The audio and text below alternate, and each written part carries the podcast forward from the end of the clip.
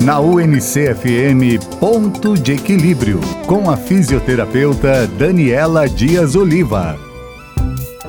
Olá, meu nome é Daniela Dias Oliva, sou fisioterapeuta e trabalho na área de cuidado do adulto e do idoso. Estou aqui nesta tarde no Ponto de Equilíbrio para falar para vocês dos sintomas que podem dizer que você tem alguma vertigem posicional.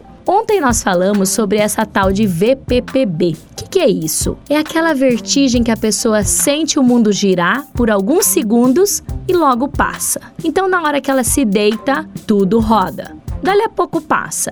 Ela se senta e tudo roda novamente.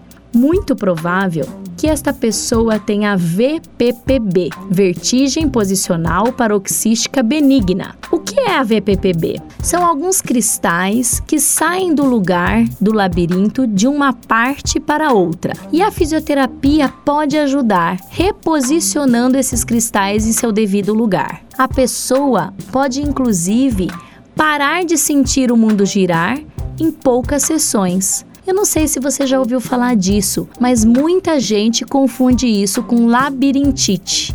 A labirintite é tratada com medicamentos, mas a VPPB é tratada com exercícios de cabeça e tronco. Se você já sentiu alguns desses sintomas, pode ir acompanhando o ponto de equilíbrio e você vai conhecendo mais sobre o seu labirinto, sobre esses sintomas que muitas vezes incapacitam as suas funções no dia a dia. Um abraço e até amanhã.